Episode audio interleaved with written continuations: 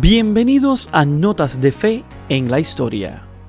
En los pasados días iniciaron las Olimpiadas de Invierno en la región de Beijing, donde miles de atletas llevaron sus cuerpos al límite para ganar una medalla en nombre de su tierra.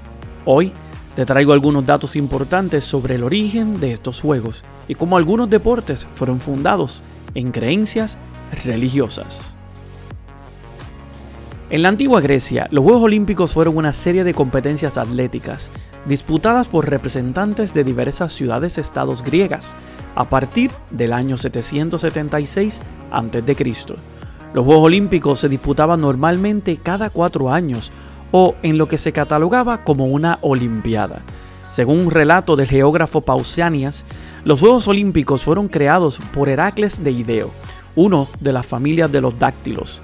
Este propuso a sus hermanos una carrera en la que el vencedor sería premiado con una corona de olivo silvestre, y estableció que los juegos se celebrasen cada cuatro años, puesto que ese era el número de hermanos que formaban la familia de los dáctilos. Durante la celebración de las competencias se promulgaba la tregua olímpica para permitir a los atletas viajar en condiciones de seguridad desde sus ciudades hasta Olimpia. Los antiguos Juegos Olímpicos fueron bastante diferentes de los modernos. Había menos eventos y solo los hombres libres que hablaban griego podían competir, además de que se celebraba siempre en el mismo lugar. Algunos historiadores nos cuentan que las Olimpiadas griegas eran un elogio al cuerpo humano y por tal motivo muchos de los atletas realizaban los deportes con o sin ningún tipo de ropa. Al finalizar los eventos, los ganadores eran coronados con coronas de olivo y se les inmortalizaba en estatuas para que fuesen adorados por toda la gente hasta el final de los tiempos. Por fuentes antiguas, entre los participantes más célebres se encontraba Alejandro Magno, que participó siendo adolescente en el siglo IV a.C. en carrera de carros. Los últimos Juegos Olímpicos de la Antigüedad se celebraron en el 393 después casi 12 siglos después de sus comienzos, tras la adopción del cristianismo como religión oficial del Imperio Romano, con el Edicto de Tesalónica el 27 de febrero del 380 después el emperador Teodosio prohibió toda celebración pagana, incluido los Juegos Olímpicos. El curling es un deporte de precisión y de equipo, con alguna similitud con los bolos ingleses y que se practicaba en una pista de hielo. Dos equipos de cuatro participantes compiten entre sí deslizando ocho piedras de granito de 20 kilogramos cada una sobre un corredor de hielo de 45.5 metros de longitud y 4.75 metros de ancho. Una vez efectuado el lanzamiento, los otros miembros del equipo, llamados barredores, provistos de acompañan cada piedra actuando sobre la superficie de hielo para facilitar su avance o variar su dirección mediante el lijado o fricción de la superficie, pero siempre sin tocar la piedra. Se trata de un deporte de origen medieval surgido en Escocia y es en este país que se da una curiosa conexión con la Iglesia Católica. Ocurre que la gran mayoría de las piedras de curling, las mejores, las más usadas, provienen de la isla Cray, isla ubicada en el noreste de Gran Bretaña, en el fiordo de Clyde. Es esta isla a mitad de camino entre Irlanda y la costa escocesa que sirvió de refugio a los católicos durante la Reforma escocesa. La reforma liderada por John Knox llevó en 1560 a la ruptura del Parlamento escocés con el Papa y a la declaración de la ilegalidad de la Iglesia Católica en el reino. Numerosos nobles protegieron a clérigos e ignoraron la prohibición de los ritos, entre ellos la celebración de la Eucaristía.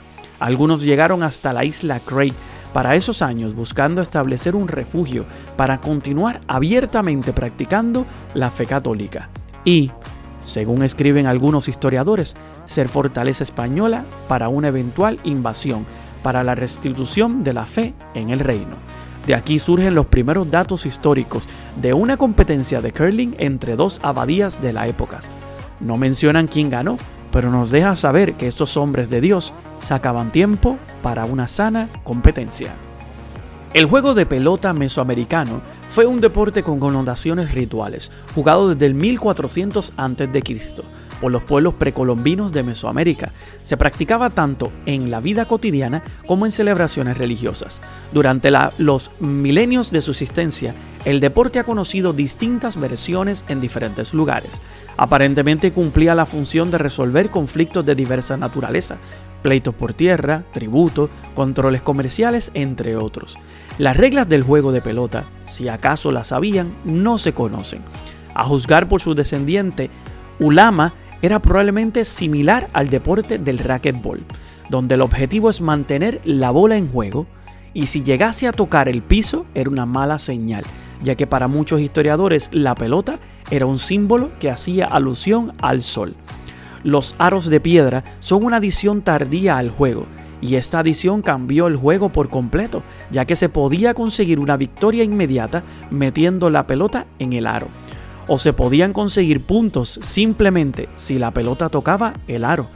La pelota de hule en movimiento representaba las trayectorias de los astros sagrados, Sol, Luna y Venus. El ganador del juego era protegido y apoyado por los dioses, aunque en realidad existe una duda entre si los que ganaban eran sacrificados o los perdedores. No se trataba de solo un juego, era un ritual religioso que simbolizaba el que el dios Sol vencía a su hermana Luna para dar lugar al amanecer. Y por último, la antigua Roma y sus gladiadores. Para empezar, en el Circo Máximo cabían 250.000 personas, y en el Coliseo Romano, que era probablemente el anfiteatro más grande del mundo romano, las cifras oscilaban entre 25.000 y 50.000 espectadores. Son casi cinco veces menos de aforo, pero en ese lugar la gimnasia o la lucha grecorromana eran vistas por todos. Dentro de una sociedad claramente patriarcal, estaban directamente relacionadas con la figura del hombre y también con la parte militar de Roma.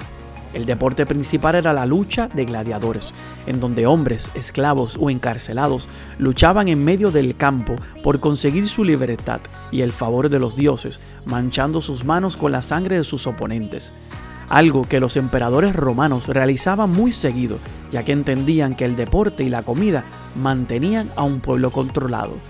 De ahí nace la frase latina panem et circenses, lo que quiere decir que al pueblo, para tenerlo controlado, debías darle comida y juegos.